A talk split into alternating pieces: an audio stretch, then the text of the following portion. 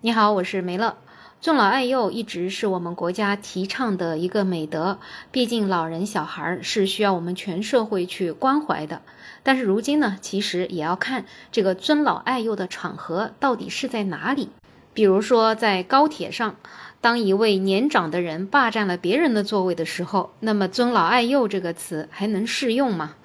那么最近呢，可能是因为疫情过后吧，大家频频出游，所以啊，关于高铁上的这个热搜也是层出不穷啊，天天都几乎能够看到各式各样的高铁的故事。前几天才发生过一个女孩跟两位小孩的家长起冲突的这样一件事情，那么这两天呢，就发生了这一起大爷买了二等座票，可是却带着孙女坐一等座的故事。视频里可以看到，现场也是挺热闹的。有两个黑衣服的男子就在赶一个穿着白衣服的老大爷。这男子就在跟这个大爷说：“我这个是一等座，我这个比那个座贵，你得去坐那边去，你别坐这边。然后呢，你也不要拿小孩说事儿。那估计啊，这个大爷可能是觉得说，哎呀，我带着孩子呢，我就得坐这边，你得走呢。”那这个男子话说之间呢，这个大爷估计嘴巴里面就是骂骂咧咧的吧。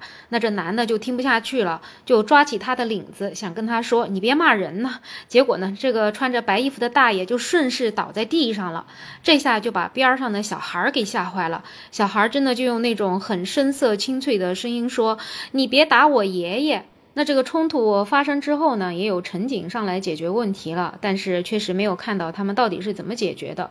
那有记者呢就打了幺二三零六的客服，这个客服说呢，二等座是不允许去坐一等座的，所以呢，这种情况之下应该可以直接找乘警来处理。看到这样的新闻，不知道你有什么样的感受呢？我的感受的话，其实就是这个世界上不遵守规则的人真的太多了。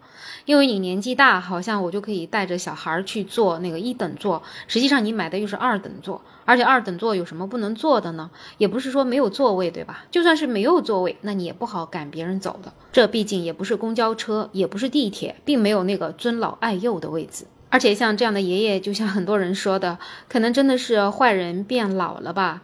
说实话，如果是要尊老爱幼的前提是老也敬我呀，大家其实应该是互相尊重的。那像这样的爷爷，真的就是为老不尊了。明明不是自己的座位要去霸占了，然后别人跟他不客气的时候，他就立马倒地不起，这样的行为其实真的是蛮丢人的。而且更加可怕的是，他带着是个孙女啊！真的在那个视频里面，当你听到那个孙女在那里说。说不要打我爷爷的时候，我是真的对这个孙女儿特别特别的心疼。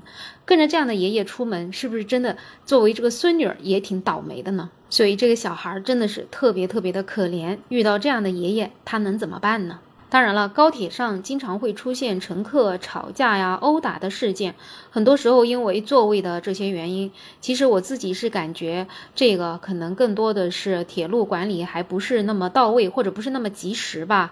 有的时候不知道为什么，最后的矛盾就变成了乘客跟乘客之间的矛盾。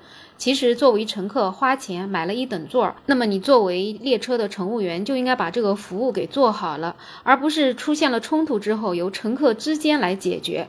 那这样子就变成了乘客跟乘客之间的矛盾了，而且像这种霸座不听劝告的，就是应该要把他们拉入到黑名单呢，让他们接下来坐不了高铁和火车，给他整个一两次之后，他下次是不是就不敢了呢？其实说实话，有的时候就是规则太宽松了，反而给了不守规则的人很多无理取闹的空间。很多人觉得说，哎呀，在这个事件里面，可能高铁的乘警还没有来得及到位吧。但实际上，视频里面乘警到位之后，看起来也好像似乎是在劝黑衣的男子能够让步，能够离开一下。我觉得这种做法可能更多的就是在和稀泥吧。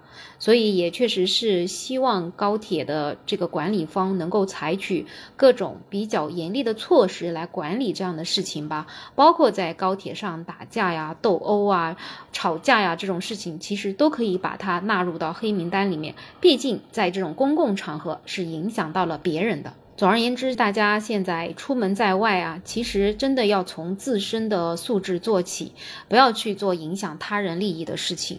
如果每一个人都文明的话，那我们这个社会是不是就能多了更多的温馨和和谐呢？